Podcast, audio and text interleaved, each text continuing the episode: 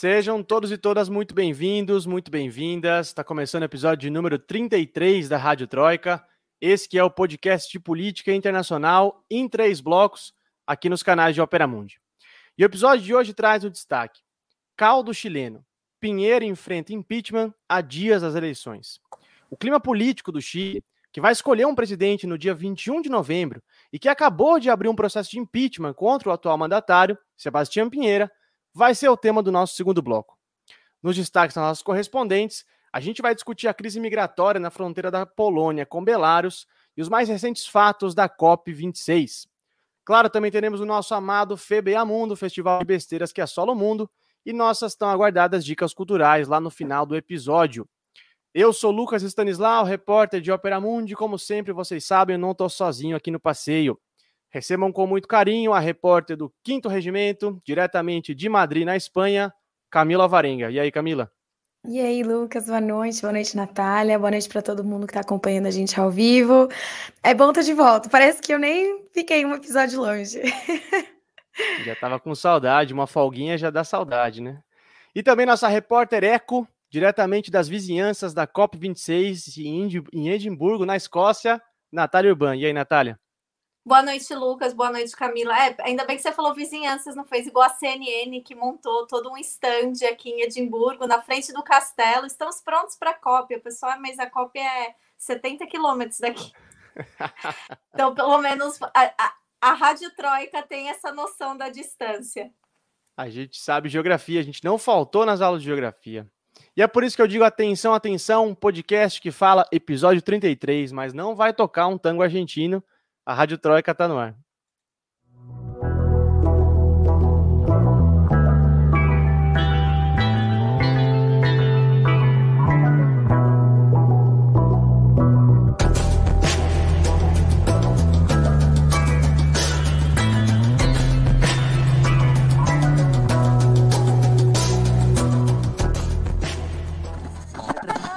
Rádio Troika.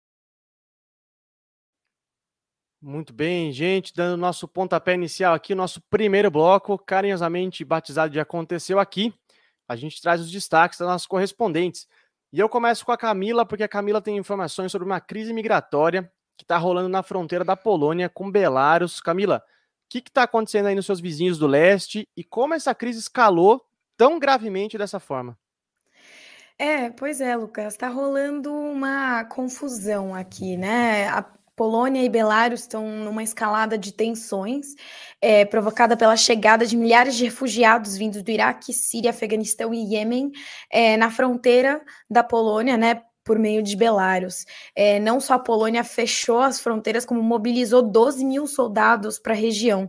E aí estão rolando, né? Tá rolando uma troca de farpas é, intensa, né? Enquanto Belarus acusa as forças fronteiriças polonesas de usar gás lacrimogênio e exercer pressão psicológica sobre os migrantes, né? Com o uso de alto-falantes, holofotes, é, luzes durante a noite, inclusive.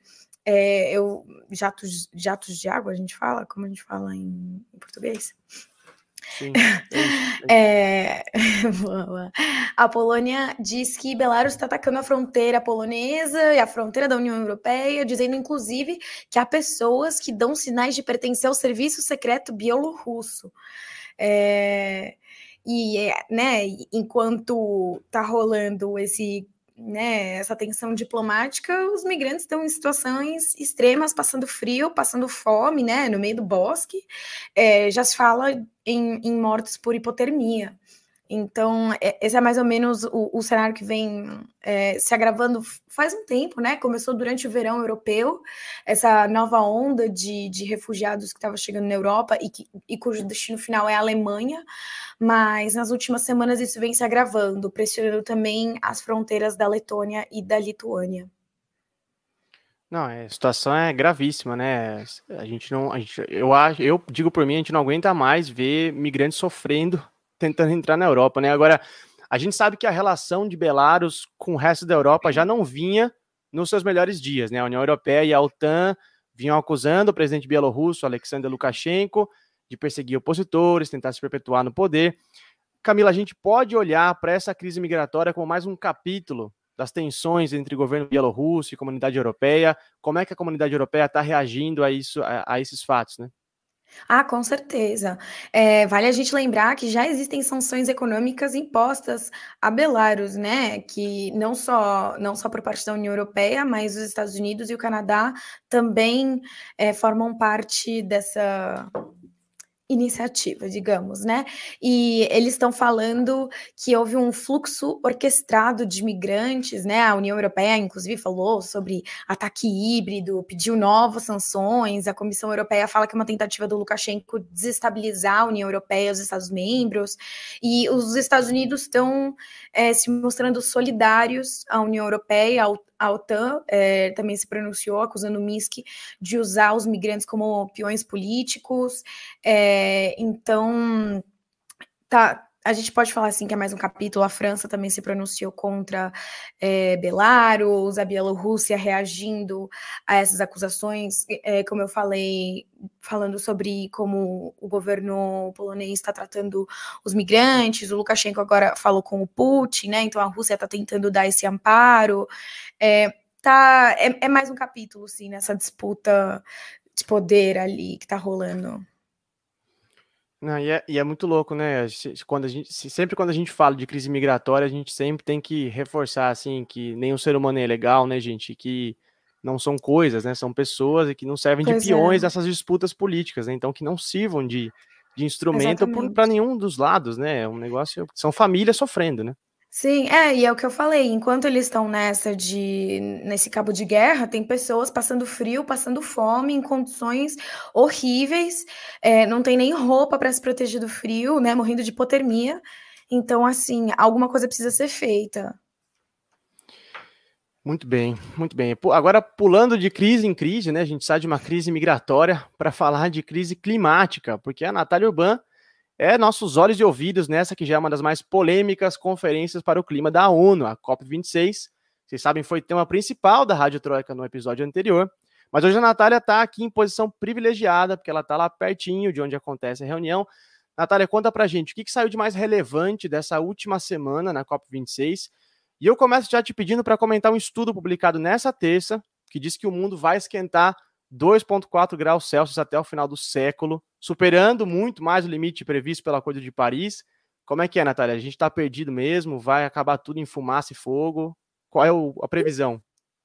Então, Lucas, a gente está com um problema sério, porque o que, que aconteceu? Essa semana seria uma semana de definições da COP, onde é, eles vão estabelecer as metas de, do que os países vão, necess, vão necessitam fazer para poder né, desacelerar a crise climática. Semana passada foi a exposição dos líderes mundiais, né, dizendo o que, que os países deles pretendem fazer, mas não necessariamente que isso vai acontecer ou não.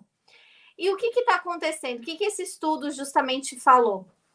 É, deixa eu só falar uma coisa antes. Semana passada, tiveram vários protestos lá em Glasgow, né? Eu, inclusive, acompanhei esses protestos, eu fui nesses protestos, desloquei meu dedo desses protestos. É, e uma coisa que foi muito assim interessante, mas interessante preocupante, foi que a, quem está fazendo a segurança da COP26 é a Metropolitan Police que é a Polícia Metropolitana de Londres, que é, né, que a gente chama aqui de Met Police, que é a polícia como se fosse a polícia armada, né, do, do governo britânico. Não era a polícia da Escócia. E a Metropolitan Police que está fazendo esse plano, etc., eles fizeram uma coisa que se chama em inglês Kathleen. Eu não sei se tem um termo correspondente em português, mas que é basicamente afunilar uma parte da manifestação onde estava o Bloco da Juventude Comunista. Diz que o bloco estava em, é, é, é, em um momento de, de contradição com as regras estabelecidas de uma manifestação pacífica e levou 21 pessoas desse bloco para a delegacia. Prontamente, a equipe legal, porque todas essas manifestações têm observadores internacionais jurídicos, foi para a delegacia junto, essas pessoas ficaram duas horas detidas sem nenhum motivo, porque segundo todo mundo que estava lá, inclusive os observadores legais, eles não tinham feito absolutamente nada de ilegal. Então é muito preocupante que exista essa perseguição com a polícia, porque isso já vem de outras coisas que eu tenho falado sobre é, o aumento dessa vigilância é, é, é, em, dos movimentos sociais, dos partidos políticos, principalmente da esquerda, pelo governo britânico. Inclusive, né, a gente tem que lembrar daquela lei que eles estão tentando passar de é, é, legalizar é, perseguições políticas é, através de policiais espiões. Então, isso é um alerta muito importante. É... Natália, só uma coisa, tanto, tanto existe uma correspondência para o português, que existe uma. É, é, a Polícia Militar, por exemplo, de São Paulo, tem uma prática muito parecida que organismos de direitos humanos falam que se chama envelopar as manifestações, né? Tanto é que foi muito recorrente isso durante a jornada de 2013, principalmente no primeiro momento ali, com o movimento Passe Livre é, diversos casos de violação de direitos humanos que a polícia praticamente envelopa a manifestação e bomba de gás lacrimogêneo, né, bomba de efeito moral, e não dá escapatória para as pessoas né, escoarem a manifestação, né, uma atitude gravíssima, e existe uma, não só o termo, mas a prática também correspondente aqui no Brasil.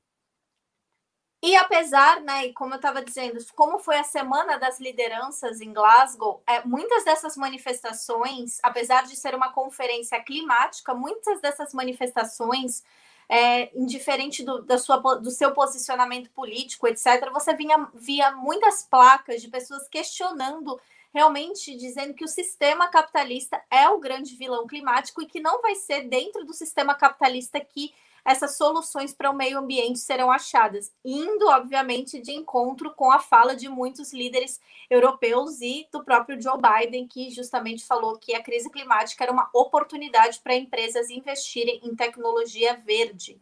Então, é, é, os manifestantes dos, de, de vários grupos têm a noção de que não é essa a saída climática.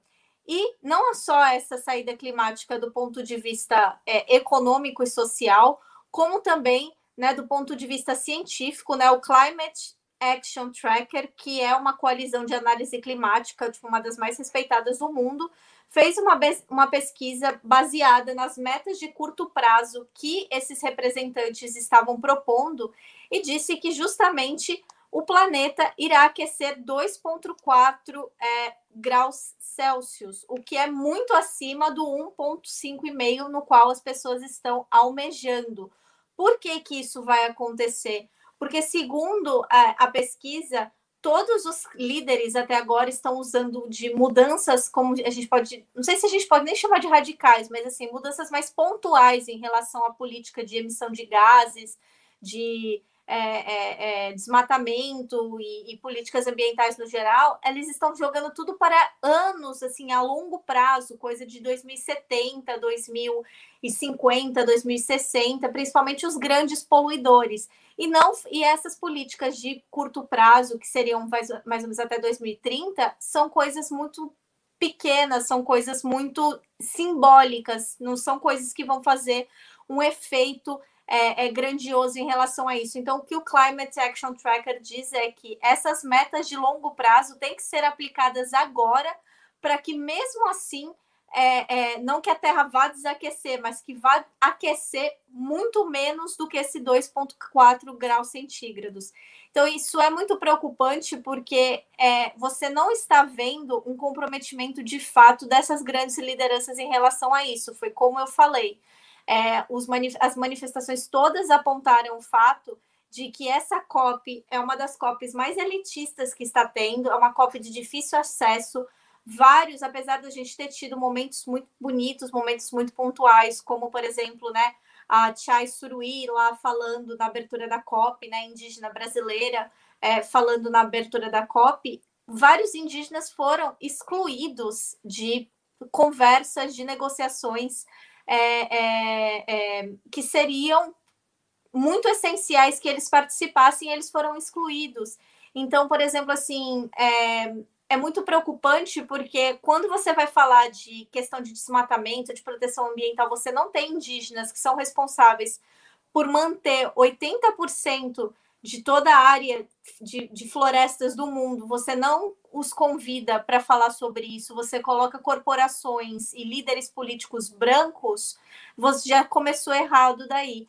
Apesar de ter uma grande participação no geral, de, de, de, representantes indígenas, né, a própria PIB, né, a Articulação dos Povos Indígenas do Brasil, mandou mais de 40 representantes, é, a Minga indígena, né, de vários indígenas da América, das Américas também está lá, com vários representantes, mas muitas dessas pessoas não conseguiram credenciamento oficial para estar parte dessas negociações. Então, assim, é, a gente quer ter esperança, mas eu vou ter que repetir frase, uma coisa que a própria Greta Thunberg disse. Não vai ser com esses líderes, não vai ser com essas pessoas famosas e importantes que estão lá de terno e gravata discutindo o meio ambiente que a gente vai ter uma mudança. Vai ser com as pessoas que estão aqui nas ruas. A gente vai ter uma mudança é, é, é de, de paradigma em relação a como nós lidamos com o meio ambiente, justamente pegando essas lideranças populares e esses movimentos é, é, de proteção ao meio ambiente, porque com os políticos a gente não pode contar. Aí a gente lembra né, da abertura da COP, o Boris Johnson e o Joe Biden dormindo, so, ainda roncando sonoramente na abertura da Assembleia. Então, assim, a gente vê que eles não têm um comprometimento muito grande ou um comprometimento algum com realmente salvar nossa existência aqui, nossa permanência no planeta Terra.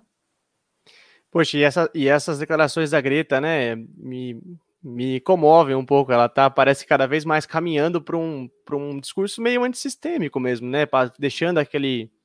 É, não vou, não vou chamar de ingênuo, mas talvez uma, uma concepção mais voluntarista, né, e tal, para realmente compreender a, a concretude das coisas. É uma liderança importante também que o, que o mundo que está despontando aí na, na, na, na, no tema climático. Agora, Natália, daqui até o final da COP26, o que, o que é esperado das lideranças? O que, a gente precisa ficar de olho até o dia 12 de novembro? Olha, o que é esperado é justamente agora, essa semana, como eu disse, a semana de definição. Eles vão definir as metas do que os países vão ter que fazer e uma das coisas que é mais esperada, eu não digo esperada de uma maneira positiva, mas sim numa maneira de ansiedade mesmo, é saber se dentro dessas metas, tecnologias que são inacessíveis para os países em desenvolvimento, principalmente os países do sul global, que são, no momento, os mais afetados pelas mudanças climáticas, é, sejam obrigados a, a mudar a maneira como eles produzem energia, mantêm suas empresas, suas indústrias, enfim, suas emissões de gás, enquanto que os países que são os grandes poluentes ainda vão ganhar dinheiro em cima disso, porque, como o próprio Joe Biden disse, é uma oportunidade mercadológica. Então, é não transformar essa crise ambiental e uma oportunidade para que países ricos vendam essa tecnologia verde, empurrem, imponham essa tecnologia verde para os países em desenvolvimento. Então, isso é uma coisa que está deixando as pessoas extremamente ansiosas. E na pré-abertura da COP26, a Minga, um dos representantes da Minga indígena falou justamente isso para a primeira-ministra da Escócia, que não era justo que o Sul pagasse pelos erros do norte, porque eles até estavam levantando uma placa dizendo que a mudança climática começou com a colonização. Então, quer dizer, né, toda essa herança de colonizadora, de destruição que os países do norte global deram para o sul global, agora eles vão ainda querer cobrar do sul global é, que se modernize tecnologicamente falando, sem ter condições para isso. Então, isso é uma coisa que está deixando as pessoas muito ansiosas e vamos ver como é que essas estratégias de mudança para tecnologias é, é, de, de, de, energia renovável, de, de emissão de gás, se darão para o sul global. E eu não estou falando do Brasil, eu estou falando de países pequenos, países que realmente Sim. não têm condição alguma para fazer essas mudanças ambientais no momento. Não, no debate ambiental, a relação centro-periferia adquire uma importância gigantesca. E como é o capitalismo é curioso, né? Até a tragédia vira mercadoria, né? Impressionante. Mas muito que bem, gente. O Opera Mundi segue de olho na COP26, que ainda não acabou. A gente vai é, acompanhar até o fim essa conferência. E você pode claro, ler tudo no site operamundi.com.br e aqui nos nossos canais também, nos nossos programas e podcasts. Eu vou pedir aqueles 30 segundos para a gente tomar água, respirar e voltar para discutir nosso tema principal de hoje, o impeachment do Pinheira no Chile. Não sai daí que a Rádio Troika já volta. Rádio Troika. Você já fez uma assinatura solidária de Opera Mundi? Com 70 centavos por dia, você ajuda a imprensa independente e combativa. Acesse www.operamundi.com.br/apoio.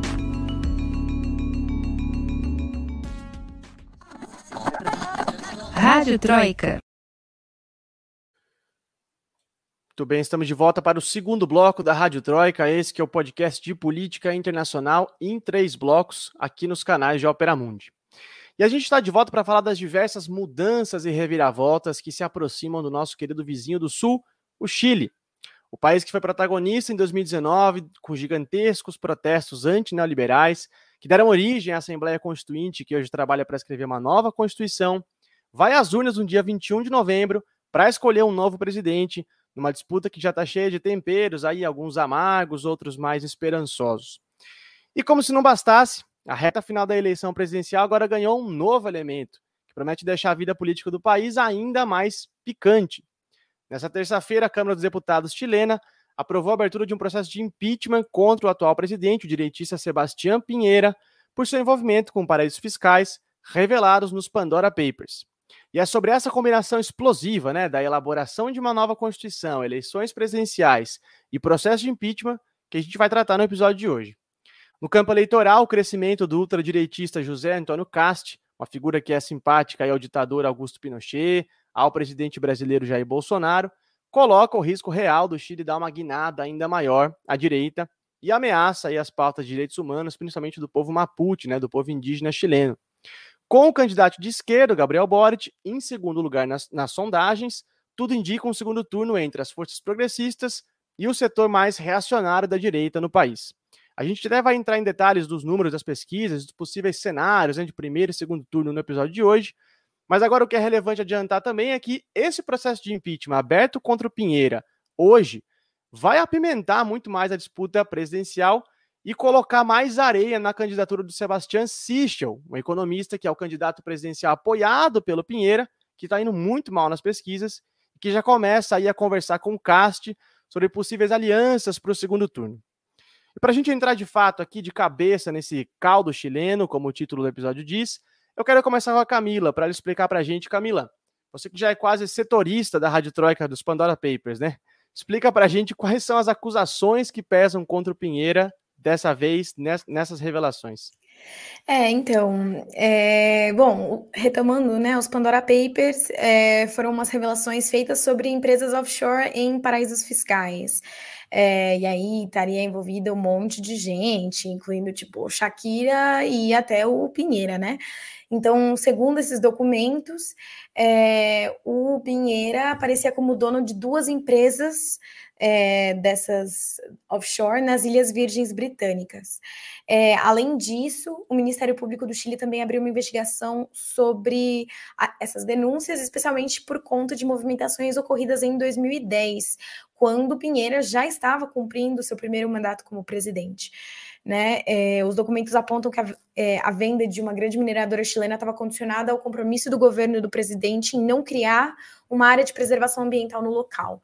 E então, é, ações dessas empresas foram vendidas é, com informações privilegiadas. É, o Pinheira sempre negou essas acusações, né? Ele falou que ele deixou o comando dessas empresas antes de assumir o cargo de presidente em 2009, e então por isso que está rolando também essa denúncia e tal, por causa das movimentações em 2010, enfim, é, inclusive com cartazes, é, manifestações pedindo para ele sair. Agora, Camila, como é que foi a votação que abriu o impeachment contra o Pinheira? Porque a sessão durou mais de 20 horas e parece que tiveram vários episódios inusitados, né? E quase que foi rejeitado o processo, né? Foi por pouco que passou. pois é. Essa votação foi um febeamundo, na verdade, se a gente parar para pensar. Ela durou 22 horas de debate, incluindo 15 horas de discurso do deputado socialista Jaime Naranjo, né? É, que leu 1.300 páginas é, de um documento que ele tinha reunido, né, com sentenças de tribunais, fragmentos de leis, investigações judiciais, reportagens. Ele parou só duas vezes para ir ao banheiro, tiraram a pressão dele ali, bebeu água, comeu uva passa, mas foi isso. Mas por que que ele fez isso, né? Era realmente, assim, tinha tanto conteúdo para demorar 15 horas? Na verdade, ele estava ganhando tempo porque eles sabiam que a votação ia ser acirrada, então eles iam precisar de todos os votos possíveis. Só que tinham dois deputados que tinham falado é, que iam apoiar o pedido de impeachment que talvez não pudessem votar. É, um deles era o George Jackson, que estava né, da Frente Ampla, que estava de quarentena por ter tido um caso de Covid. A quarentena dele acabava ali na hora da votação. então eles estavam tentando ganhar tempo para ele chegar para votar. E a outra coisa era com o deputado Jorge Sabag, democrata cristão, que tinha falado que também ia apoiar o pedido de impeachment, só que ele estava esperando o resultado de uma PCR é, numa cidade a 500 quilômetros do Congresso, que fica em Valparaíso. É, e assim, valeu a pena a espera, porque foi graças a isso que eles conseguiram a quantidade exata de votos necessária para dar andamento ao pedido. É, 78 votos a favor, né, a maioria simples, com 67 contra e três abstenções. Uma dessas abstenções foi a do Jorge Sabag, que não conseguiu chegar. É, o George Jackson chegou. é, Cara, agora desses o pedido... episódios... É desses episódios assim que a gente vai contar para os netos e netas e ninguém vai acreditar, né? É muito maluco isso. Pois é, foi porque ele ficou lá discursando 15 horas que deu tempo do cara chegar e votar. É, e aí agora o pedido vai para o Senado, né? É, aí eles precisam que pelo menos 29 dos 43 senadores apoiem o pedido para o impeachment. E aí, caso ocorra o impeachment, quem assumiria o governo interinamente seria o ministro do Interior, o Rodrigo Delgado, até né, março do ano que vem, que é quando começa o mandato do novo presidente eleito. Muito que bem. Agora, Natália, falando das eleições, né? Como eu disse mais cedo aqui, esses escândalos do Pinheira parece que colocam ainda mais areia na candidatura do moço Sichel, um economista aí apoiado pelo Pinheira, que está, na verdade, saindo um grande fiasco, né? E confirmam mais ainda a disputa entre o Cast, de extrema-direita, e o Boric, de esquerda. Conta pra gente o que, que dizem os últimos números das últimas pesquisas e como é que você acha que a abertura do impeachment contra o Pinheira pode influenciar na candidatura desses dois principais, né? O Cast e o Boric. Bom, é, as pesquisas, não só as pesquisas de todos os institutos do Chile, Instituto Cadem, UDD, Activia, Atlas Intel e Feedbacks, sugerem que vai ser uma disputa basicamente entre o Boric e o Cast, ou seja, uma disputa entre esquerda né? Ainda algumas pessoas dizem esquerda moderada, né? O Boric, que é era mais moderado do que o Hadwi, e o Cast, que é o candidato padrão, é o Bolsonaro chileno, é o candidato padrão da extrema-direita. É, o que é muito complicado dessas pesquisas é que, assim, duas coisas: o voto não é obrigatório no Chile, né? O Boric tem uma pequena vantagem em algumas é, pesquisas, como por exemplo na Activa, ele tem uma vantagem, é, mas ela diminuiu 22 pontos percentuais para 6 pontos percentuais em 15 dias. O que provavelmente não ajudou muito ele foi o fato de que ele foi é, contaminado com Covid recentemente, teve que ficar em casa, é, não pôde fazer essas últimas semanas de campanha. É, inclusive, ele foi vítima de fake news em relação à questão de campanha. Disseram que ele estava fazendo campanha em hospitais, etc. E ele falou que não, que até que o atendimento médico que ele estava recebendo era remoto, porque ele não tinha nenhum sintoma. É, e o primeiro turno, né, que vai acontecer agora, dia 21 de novembro, a gente também precisa ver que tem várias variantes, como, por exemplo, você falou da questão do, do, do impeachment. O problema é como é, o voto não é obrigatório no Chile, um escândalo desse, em vez de jogar uma pessoa para um lado para o outro, pode fazer com que a pessoa desista de votar porque não acredita no sistema.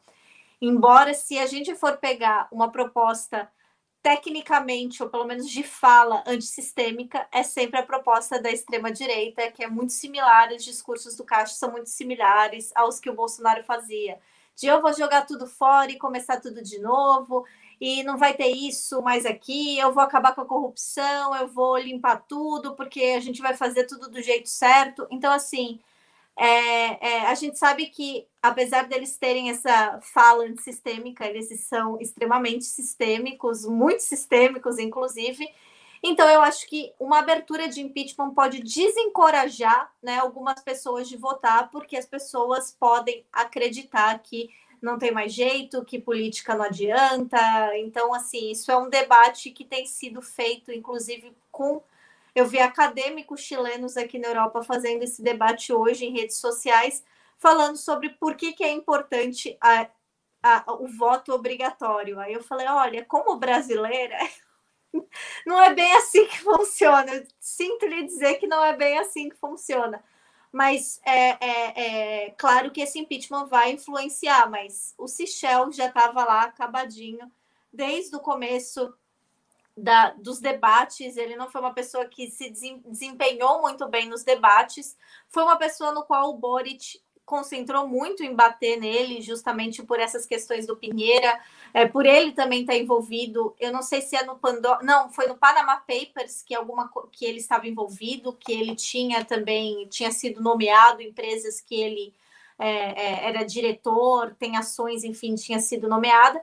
Então, quer dizer, é mais do mesmo. Então, para ele já não tinha chance. Agora, a chance que existe é das pessoas terem um comportamento completamente é, é, inesperado por conta dessa questão do impeachment, porque isso pode justamente colocar todo o sistema político em descrédito para um eleitor que já não está sabendo se vai votar ou não, ou em quem vai votar nesse, nessa reta final do primeiro turno das eleições chilenas.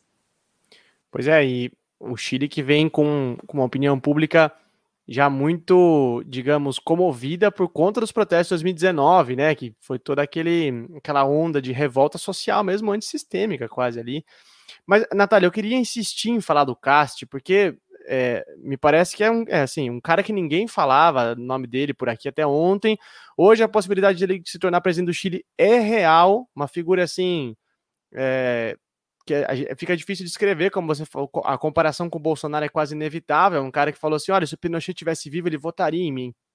Então é, é já dá o tom da candidatura, do nível, né, e da, do espectro ideológico. Então apresenta melhor essa figura para gente e como é que foi possível, né, um cara desse, um tipo desse, mais uma vez outsider, correndo por fora, chegar, a, tá beirando agora um segundo turno no Chile.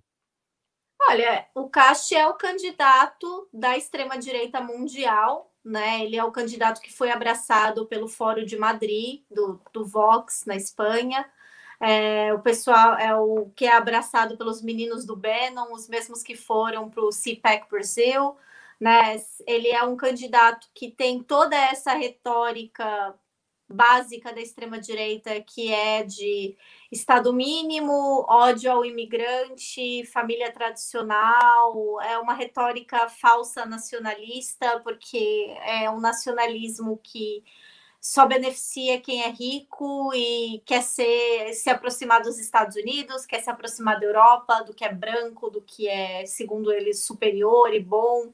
Fala muito de valores cristãos, fala muito da, da, da, necessidade de se afastar de Cuba, de, da Venezuela.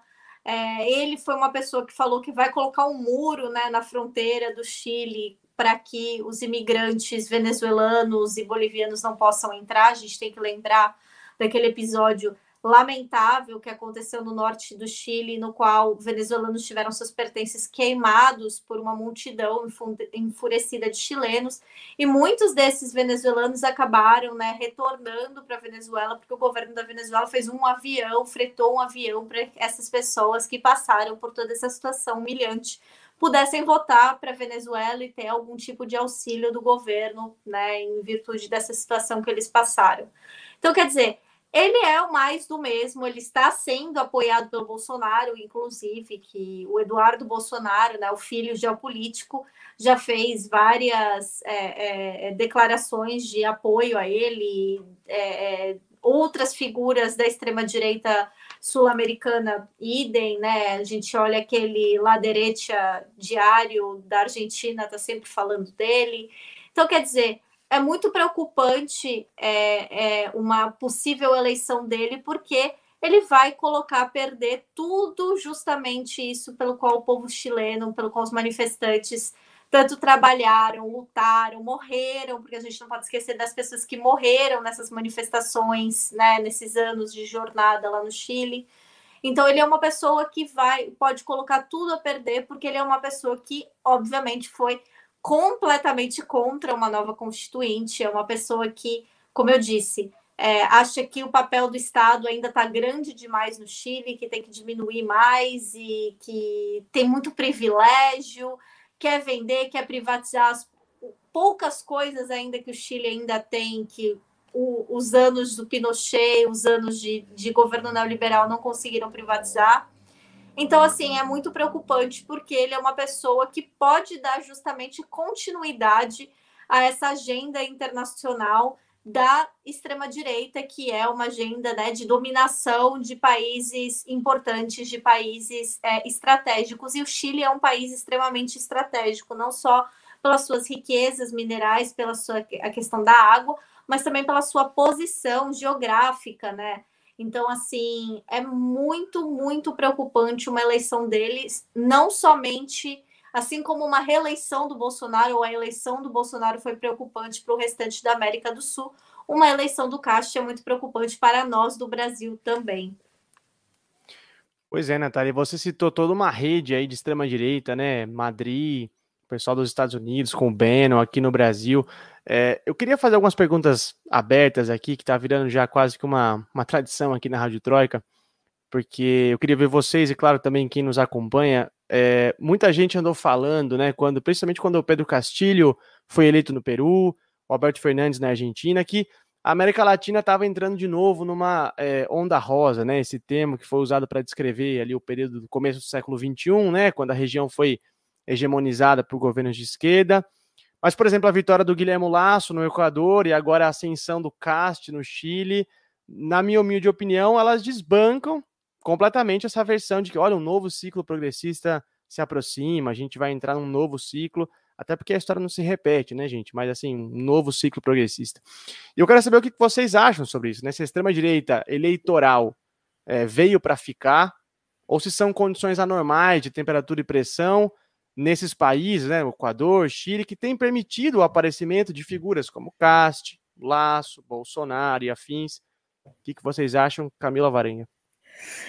É, eu, assim, eu acho que essa altura do campeonato realmente não dá para a gente falar mais de onda rosa. É, não sei se são condições anormais de temperatura e pressão que permitiu a direita surgir, né? São ciclos que a gente vive, então eu acho que isso aconteceria. É, isso poderia acontecer a qualquer momento ou de qualquer forma. Eu acho que nem, nem tudo está perdido, né? Por outro lado, né? A ascensão do Cast não significa que ele vai ser eleito no Chile. É, a gente tem que torcer para a população continuar se mobilizando e impedir que isso aconteça, e as urnas. É, e como a gente estava falando, né, antes do programa começar, a gente tem que ver o que vai acontecer aqui no Brasil. É, o Brasil tem um grande poder influenciador na região e e mesmo que o resultado do Brasil não influencie outras eleições que, que estejam por vir, é, de qualquer forma, o Brasil com a influência que tem, o peso que tem, ter um governo de esquerda no Brasil é, é muito significativo para a região como um todo. E fortaleceria os outros governos de esquerda que estão aí, que estão capengando, né? Tipo do Alberto Fernandes. Então, não sei se eu respondi muita pergunta, mas é, não sabemos nem se existe resposta para essa pergunta. Pois é, né? que eu Mas... acho que é tudo muito incerto essa altura do campeonato. Exato. É, onda rosa, eu não, eu acho que não, mas pode ser que depois a gente volte a ter esperança de que sim. Não sei, Natália, Natália. o que, que você acha?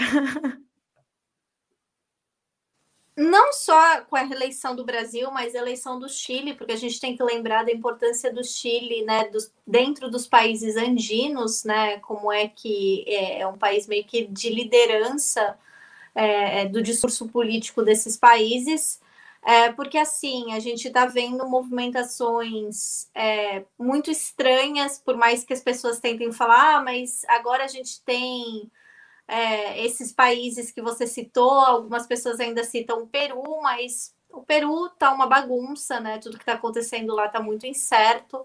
É, a gente está vendo que os países que são aqueles países que têm governos é, revolucionários populares sofrendo mais ameaças do que nunca, né? É, com a situação da Venezuela, com a situação de Cuba, com a situação da Nicarágua, que são países que voltaram a sofrer ameaças do imperialismo muito grandes.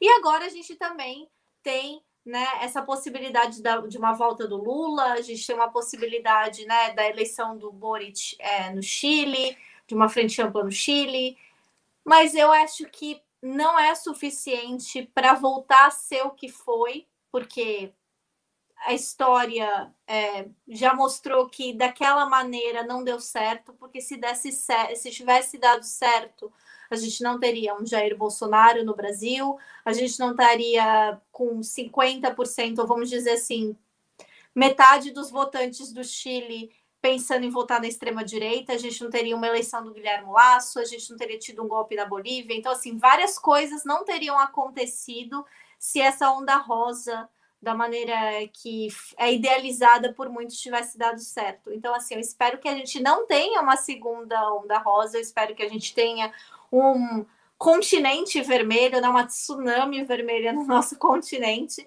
e que isso perdure, porque não adianta, é, não existe alternância de poder quando você tem um projeto político. Então, essa de ficar, ah, não, mas Hoje a gente vota no centro, amanhã a gente vota na direita, depois na esquerda, não dá, porque os programas não continuam.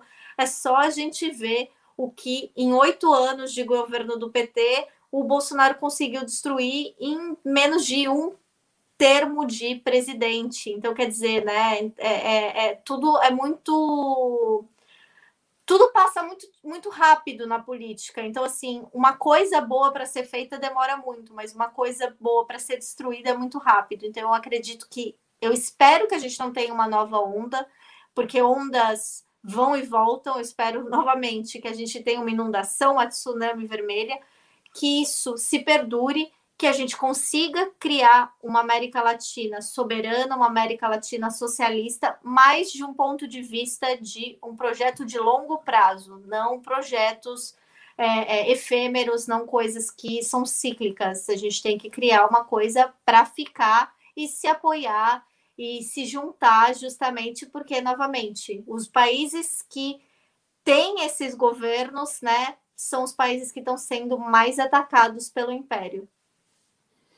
Agora, a Natália ressaltou a importância do Chile na região, né, a importância regional que o Chile, o papel regional que o Chile joga, né?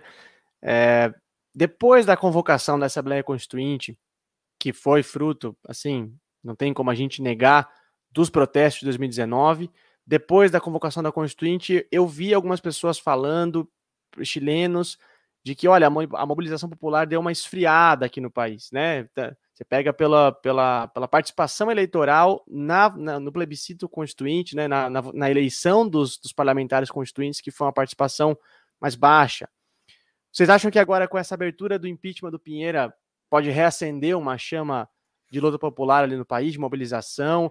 Lembrando que está tendo um conflito muito grave no sul do país, né? O, o Pinheira militarizou a, as províncias de Araucana e Biobío por conta da, da, da mobilização Mapuche. Então, assim, Talvez essas pautas, né, essas duas aliadas, pode talvez reacender a luta popular? Camila. É, é, eu, eu acho que pode, eu espero, é, não só o impeachment do Pinheira, né, mas eu espero que essa ascensão do CAST dê uma chacoalhada é, e a população volte a se mobilizar, porque eu acho que também isso tinha muito a ver com o que a Natália estava falando de da inundação, né, vermelha e não, não uma onda. A única forma da gente ter mesmo uma inundação e uma, um projeto de governo e algo que perdure é com mobilização popular constante, né? A população constantemente engajada, não só para eleger o projeto de governo que ela quer, mas manter esse projeto de governo no poder e impedir que retrocessos sejam feitos. É, que é uma lição que a gente aprendeu, bom, eu espero que a gente tenha aprendido no Brasil, ou a gente está aprendendo, né? Que não adianta só. É, ter um monte de conquistas, a gente tem que tá em diálogo constante para poder manter, impedir que essas coisas sejam desfeitas e lutar para proteger, enfim, o governo que a gente elegeu, as políticas que a gente está levando a cabo e, e realmente garantir que seja uma inundação e não uma onda.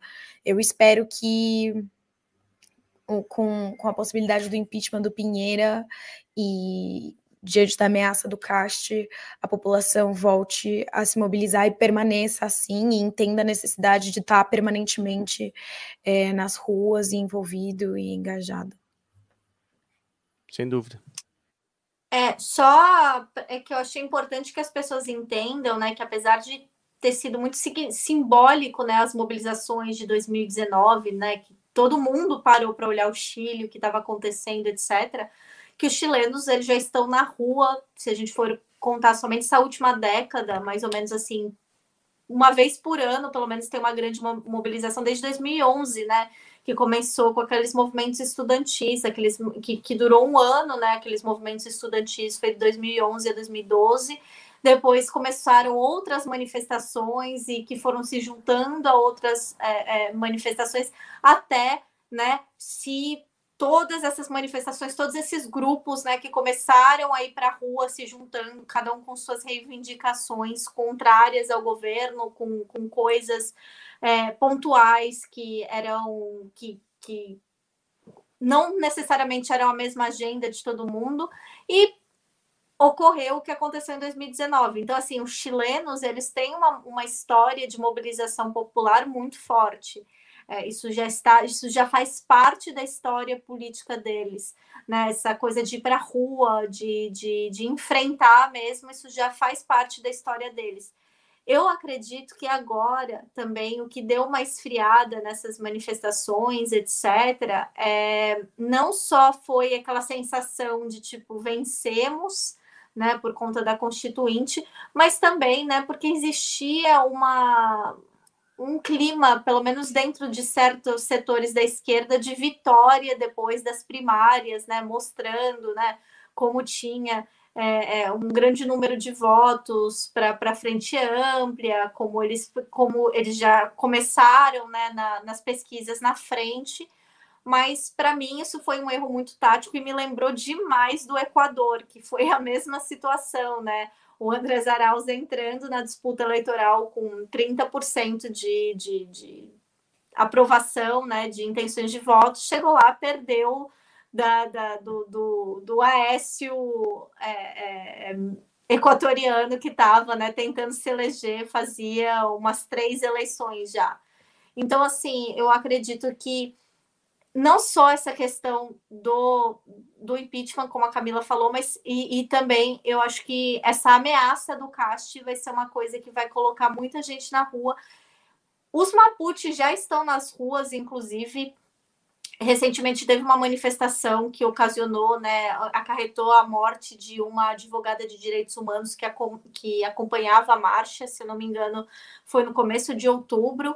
Então, quer dizer, ainda existem manifestações, mas são manifestações menores. Agora, uma manifestação da maneira como a gente viu em 2019, eu não sei se vai ter, talvez aconteça se esse resultado da, do primeiro turno não for muito bom, dê uma vantagem maior para o Cast. Mas fora isso, eu não vejo, porque, como eu disse, foram anos de construção de movimentos populares para que chegasse uma manifestação daquele tamanho. Muito que bem, gente. Se a eleição do Cast, o risco de eleição do Cast ou o impeachment do Pinheira vai levar o povo para a rua, a gente não sabe só o tempo dirá. A única certeza que a gente tem é que vai fazer a gente trabalhar e muito. Vocês podem acompanhar as eleições do Chile em Opera Mundi. Com certeza a gente vai estar cobrindo em tempo real lá no site, aqui no YouTube e nos canais de podcast.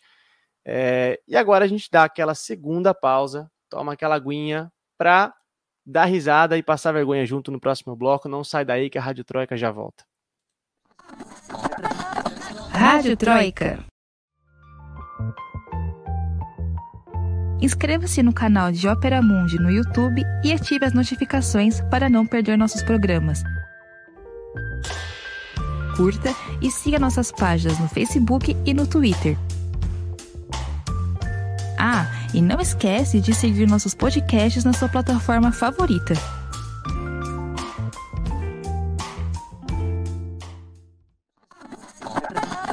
Rádio Troika. Muito bem, estamos de volta agora para o bloco que é o xodó da galera, o xodó do público, que a Camila já estava com abstinência de, de não ter participado na semana passada, que é o bloco favorito dela, que eu sei, que é o FBA Mundo, Festival de Besteiras que assola o mundo. É, se você nunca assistiu o FBA Mundo, senta que lá vem risada, como disse a Lola, e eu vou explicar para vocês como funciona. Inspirados no grande jornalista brasileiro Stanislau Ponte Preta, que cunhou o FBAPA, o Festival de Besteiras que assola o país lá em 64, na época da ditadura, a gente decidiu tra trazer, pra, trazer para vocês aqui as maiores besteiras que saíram na semana pelo mundo. A Camila vai contar uma, eu outra, a Natália outra, e quem escolhe a maior besteira, quem merece o troféu FBA Mundo, o selo FBA Mundo, é você aí de casa, você vota pelo chat, enquanto a gente te conta o que de maior besteira aconteceu nessa semana. Camila Varenga, vai que é sua. Olha, eu tava com abstinência mesmo do FBA Mundo, assim, eu tinha um monte de coisa anotada, inclusive o discurso de 15 horas lá para ganhar tempo, que já era um FBA Mundo.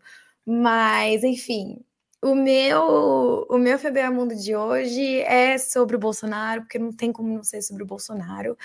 E o que aconteceu foi que ele concedeu a si mesmo a medalha do mérito científico, que é um prêmio que é concedido a profissionais, enfim, é, brasileiros e estrangeiros por suas contribuições para o desenvolvimento da ciência no Brasil. Tá. Aí vai lá um bonito que não acredita em vacina, mas acredita e acredita em cloroquina e se autoproclama, e o nome do título é esse, tá? Grão-mestre da Ordem Nacional do Mérito Científico. Tá lá no Diário Oficial da União. Então, assim, a vergonha alheia, meu pai. Terrível, terrível. Não ganhar um prêmio desse governo é, um, é o maior prêmio de todos, né? Ai, nossa, é, tem tantas coisas erradas nisso, cara. Foi, não tá tudo ser. errado, do começo Ele ao fim, não, é um absurdo. De, ele não cansa de passar vergonha. Não dá, não dá. Natália Urban, se você tiver uma melhor que essa. Olha, é, não sei se é engraçado, é aquele momento, né? A gente ri para não chorar, mas a maior delegação de toda a COP26, vamos lembrar que estamos vivendo, né, basicamente no pesadelo do Capitão Planeta nesse momento, foi a delegação dos combustíveis fósseis, ou seja, quem justamente está destruindo Como? o planeta Terra é justamente quem mais está interessado tecnicamente em salvar o planeta Terra, segundo eles. Então, a Global Witness, que é uma organização que faz monitoramento é, justamente de questões é, humanitárias, publicou né, na a lista de participantes da COP26 e encontrou que 503 pessoas é, que estavam participando como representantes oficiais, ou seja, né, que tinha né, passes né, tipo, para participar das negociações, que estavam representando organizações, enfim, eram pessoas ligadas a empresas de combustíveis fósseis. A segunda maior delegação, aí a gente não estou falando do governo, estou falando de pessoas desse país, de organizações, etc., era a delegação do Brasil, que tinha mais de 420 pessoas. É, a questão é, o Brasil, é, é, é a gente está falando de delegações de pessoas que, obviamente, não são favoráveis ao governo também, que estavam lá. A gente tem partidos de, de oposição, a gente tem a PIB, a gente tem organizações de direitos humanos, várias organizações do tipo, mas o fato de 503 pessoas ligadas a combustíveis fósseis em um momento, o maior momento da nossa história de emergência climática, terem sido acreditados para participar das negociações que basicamente ou tecnicamente deveriam é, é, podar a, a, ação deles no mundo, já disse que essa COP26 não vai ser um sucesso. E quando eu digo isso, eu digo com um medo assim muito grande, porque a gente está falando realmente do fim dos tempos. Agora o apocalipse, né? Não virou uma esperança mais, né? Como tem o meme, né? Do apocalipse não é mais um pesadelo, é uma esperança, agora virou uma realidade. Então, é o Febel mundo apocalíptico. É mais ou menos colocar a raposa para tomar conta do galinheiro, né? Ou me colocar para pitar o jogo do São Paulo. É, conflito de interesses mandou lembranças, né? Impressionante, cara, impressionante. Pô, eu vou também trazer Bolsonaro, é, porque assim, é uma fonte inesgotável para o nosso festival. A gente vai ter que mandar uma uma comenda especial lá para Alvorada no final do ano, porque o Bolsonaro realmente foi o maior campeão do FBA Mundo esse ano, foi o presidente Jair Bolsonaro. Semana passada eu, eu falei é, da confusão né, que o Bolsonaro fez entre John Kerry e Jim Carrey. Quem assistiu deve, deve estar lembrado. Muito bem, ele atacou de novo em outra confusão. Na semana passada ele estava na Itália, foi se encontrar com o ultradireitista Matteo Salvini. Salvini já foi vice-premier da Itália e é líder do partido de extrema-direita Liga. E não é que o Bolsonaro conseguiu errar o nome e o cargo do cara. Ele chamou o Salvini de Salvati e disse que o Salvati tinha sido primeiro-ministro da Itália. Então, assim, ele consegue errar o nome do único cara que recebeu ele na Europa, porque foi um fiasco a viagem dele para lá, ele não teve nenhuma reunião bilateral com ninguém, né? E o único cara que recebe ele lá, o, o parça da extrema-direita dele, ele trocou o nome do cara. Então, acho que mostra aí uma consideração né, do presidente brasileiro pelos amigos italianos. E depois quer ser né? grão-mestre da ciência. Não, mas Virou a mestre da ciência dos nomes, né? encontrou o Salvati na torre de pizza, na torre de pizza, onde é que foi Perfeito. que ele encontrou o Salvati, né? Eu acho que eles comeram uma pizza perto Ai, da gente. torre de pizza, né? Com o Salvati. É, aqui agora a gente. E o Jim Carrey tava lá também. E o Jim Carrey tava lá, exato. Perfeito, Ai, perfeito. Tá feito o combo, tá feito o combo. Muito que bem, gente. Vocês aí, como a votação tá aberta, vocês votem aí, ó. Bolsonaro dando ordem, dando prêmio para si mesmo. É, empresas aí, a Raposa tomando conta do galinheiro, as empresas que estão em maioria na COP26, ou o Bolsonaro chamando o Salvini de Salvati. Votem aí em quem você acha que merece o troféu Mundo da semana. Enquanto isso, eu me despeço da Camila Varenha. Camila, muitíssimo obrigado pela sua participação, pelo seu retorno. Muito bom te ter de volta. Seus informes finais, sua dica cultural, claro, por favor. É, Batalha of the Bozos, né? Hoje no FBA Mundo. é, obrigada, Lucas. Obrigada, Natália. Obrigada para todo mundo que assistiu a gente ao vivo, que está comentando. É muito bom estar de volta. É, a minha dica cultural de hoje, na verdade, é, como eu falei de Bielorrússia e tal, eu eu tô vendo uma série que, na, na, verdade, não é exatamente nova, né? Chama Chernobyl, de 2019, do Johan Renk. Não sei se estou pronunciando corretamente o nome. É uma minissérie da HBO de cinco episódios sobre o desastre da usina nuclear de Chernobyl em 1986. É, e ao mesmo tempo que a série é, é, é, muito curiosa, por um lado, porque é uma produção britânica e estadunidense, e aí é inglês o idioma original. Então é muito engraçado, porque você tá ouvindo os atores falar naquele sotaque britânico e se chamando de Vassili, de Nikolai. Só não encaixa isso. Mas a série é. Eu tô gostando, por enquanto, eu não sei quais foram as referências, mas é, para quem já leu Vozes de Chernobyl, da Svetlana Alexievich, o primeiro relato do livro é praticamente relatado nessa minissérie, então eu não sei se eles acabaram usando o livro de referência, como é um livro que eu gosto muito, eu lembrei. Mas, enfim, recomendo essa série. É, não é exatamente um tema novo, não tem muito a ver com o que a gente falou no programa hoje, mas é que eu tô, tipo, super viciada. Muito bom. Você sabe que eu, assim, me falaram tanto dessa série, mas eu não consegui assistir justamente por causa disso, Camila. Que eu, eu tenho, me causa essa estranheza, assim, da, de ser uma produção Nossa, é britânica, estranho. né? É, eu, eu ainda não consegui para sentar para sentar para é. ver, mas qualquer dia eu encaro também, porque Mas mas tá valendo a pena, viu? Tipo, depois de um tempo você supera. Boa, boa.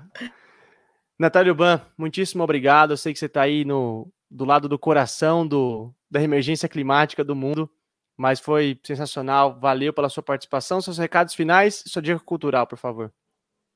Bom, é, a minha dica cultural é, tem muito a ver com alguma das cúpulas que eu tenho assistido né, na, na Cúpula dos Povos, que é o evento paralelo que está acontecendo a COP26, que esse sim é o evento das mobilizações populares, da, das assembleias indígenas, né, da, da militância de fato que está dando a vida pelo nosso, pela nossa existência, pelo nosso meio ambiente. Então, como eu sei que a gente tem um público que às vezes é novinho, talvez não tenha assistido, minha dica cultural é o Ilha das Flores, claro. é, porque muitos desses debates que eu tenho assistido aqui é muito interessante como uma pessoa que veio do Brasil assistir debates é, é, que falam sobre meio ambiente, que falam sobre é, é, um futuro mais sustentável morando na Europa. Então, eu, esse documentário ficou muito na minha cabeça durante essa semana, porque justamente fala sobre essa questão né, de é, produção de lixo, racismo ambiental, é, é, é, desigualdades e, e, e, que mundo que a gente quer para gente, o que, que a gente quer, que futuro que a gente quer para gente, que construção que nós temos que fazer para agora não é nem só ter um futuro melhor, é sim ter um futuro. Então eu acho que esse documentário fala muito sobre isso, é, uma, é um tapa na cara, assim. Eu acredito que quem deve ter mais ou menos 30 e poucos anos, assim, que nem eu, deve ter assistido na escola, deve ter assistido no Canal Brasil, mas tem no YouTube, então vocês acham assim com muita facilidade. Queria agradecer novamente o convite, é sempre ótimo estar aqui com vocês dois na Rádio Troika. A gente agradece sem contar que Ilha das Flores é uma baita de uma obra cinematográfica, né? Tecnicamente é, é espetacular, assim, é genial, muito bom. É, e o âncora também tem dica cultural, claro, porque por que não, né? E eu vou pegar carona na, na, no Chile. A gente falou muito do Chile hoje, foi o nosso tema principal para indicar para vocês ela que talvez seja a maior cantora e compositora da história do Chile é, e uma das maiores da história latino-americana, que é a Violeta Parra. Violeta Parra é folclorista, né? Além de ser compositora e cantora, instrumentista, era uma grande folclorista, foi responsável por resgatar diversas músicas tradicionais chilenas, andinas, é, dos povos indígenas, dos povos originários. Enfim, eu só vou recomendar a artista mesmo porque é, tem discos maravilhosos dela, tem muita coisa no Spotify, vocês podem correr lá para escutar.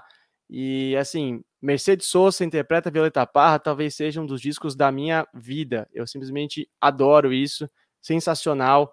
Um repertório não só de luta social, de canção de protesto, mas também de que conta a trajetória de povos originários, que é, transmite alguns dos costumes, né? E assim, gente, ouçam até furar, é maravilhoso. Violeta Parra, uma das maiores da América Latina. Muito que bem, órgão eleitoral, nós temos resultado. Vamos lá. Pô, queria Eu só acho. dizer que o público tá afiado no, nas dicas culturais. Todo mundo conhece as dicas culturais que a gente deu hoje, comentando. Pô, a gente, tem, a gente tá tendo que trabalhar melhor para dar essas dicas culturais, hein, gente? Vamos lá. Ó. Por um lado, eu acho que nossa audiência é muito qualificada, e mas a gente também, é. Camila, precisa buscar coisas novas para trazer é, novidades. Mas justamente por isso, porque a audiência é tão afiada, a gente precisa caprichar. Muito é... bom. Bom, enfim. Olha, eu acho que a rainha voltou para ser coroada, ou não? Olha, né? Eu fiz aqui dizer... uma apuração por contraste e vi que deu Camila. É isso aí, ó. Stanislau Ponte Preta vai a Madrid para visitar e cumprimentar. Joga e joga. de fato. E você não precisa se dar prêmio, né, Camila? Você, você vai à Júri Popular. Exatamente. Muito bem, mais do que merecido. Parabéns, Camila. Valeu todo mundo que votou. É, olha só, a gente tem passado nossas redes sociais para vocês, né? Então tá aqui na tela e para quem tá ouvindo eu vou falar, arroba Stanislau Lucas sem o E, tá? Meu nome é com E, mas no Twitter tá sem o E porque o Twitter não deixou eu colocar o E. Twitter, vamos ajudar aí, né, por favor. Eu tô lá no Twitter, arroba CAM Alvarenga é o Twitter da Camila. É, e o Twitter da Natália é arroba Urban Natália, com TH. Claro, as redes do Ópera também para você seguir a gente lá no Twitter, no Instagram, no Facebook, no YouTube, onde mais você quiser, é, que o Ópera tá em todas. É, muito bem, gente. Eu vou passar a programação para vocês, mas antes eu tenho um aviso a fazer. Nas duas próximas terça, terças-feiras, este que vos fala não estará é, apresentando a Rádio Troika. Próxima terça-feira, dia 16, eu estarei em trânsito, voando até Caracas, capital da Venezuela, na condição de observador internacional das eleições regionais que vão acontecer no país no dia 21 de novembro, na mesma data que o Chile vai eleger um novo presidente. Então, na terça-feira que vem, eu não vou poder participar do programa, porque eu vou estar em trânsito, mas na próxima, no dia 23, logo depois das eleições, eu ainda estarei em Caracas, e se tudo der certo, como a gente espera que dê, eu participarei da Rádio Troika diretamente de Caracas. Então, torçam por mim, me desejem boa viagem, que eu prometo voltar no dia 23 com muitas novidades, notícias e coisas legais para contarem para vocês das eleições regionais que vão acontecer lá na Venezuela. Prefeitos, governadores, vereadores, eh, o país vai eleger uma porrada de gente nova lá, vai mudar todos os governos regionais e eu vou estar tá lá acompanhando isso de perto para trazer, claro, em primeira mão para vocês aqui na Rádio Troika. Então, é, não saiam daí, fiquem atentos aí em Rádio Troika toda terça-feira aqui, trazendo informações para vocês. Agora sim, eu vou passar a programação do canal para vocês. Na quarta-feira, dia 10, às 11 horas da manhã, tem 20 minutos de entrevista. O Breno Altman vai entrevistar a autora e roteirista Carla Faur. Na quinta-feira, dia 11, às 11 da manhã, uma entrevista com o pesquisador marxista, ecossocialista japonês Correi Saito, que a Camila já deu a letra ali, ó, que está muito boa mesmo. Na quinta-feira à noite, dia de sub 40, às 8 da noite, a gente vai receber o quadrinista Marcelo de Salete. Na sexta-feira, 11 horas da manhã, a jornalista e escritora Eliane Brum vai bater um papo com a gente sobre a Amazônia, tema importantíssimo aí em semana de COP26. Na segunda-feira que vem, vocês já sabem, tem o Roda Mundo, comandado pela minha querida colega Fernanda Forgerini, e a Rádio Troika está de volta na terça-feira que vem com mais um episódio inédito. Esse e outros episódios você, claro, pode escutar na sua plataforma de podcast preferida. Gente, muitíssimo obrigado pela audiência, foi um prazer como sempre. Um beijo a todos, se cuidem e até semana que vem. Tchau.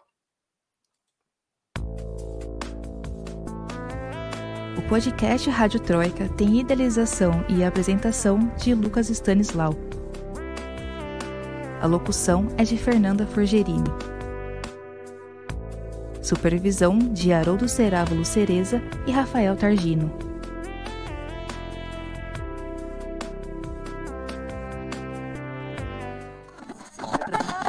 Rádio Troika.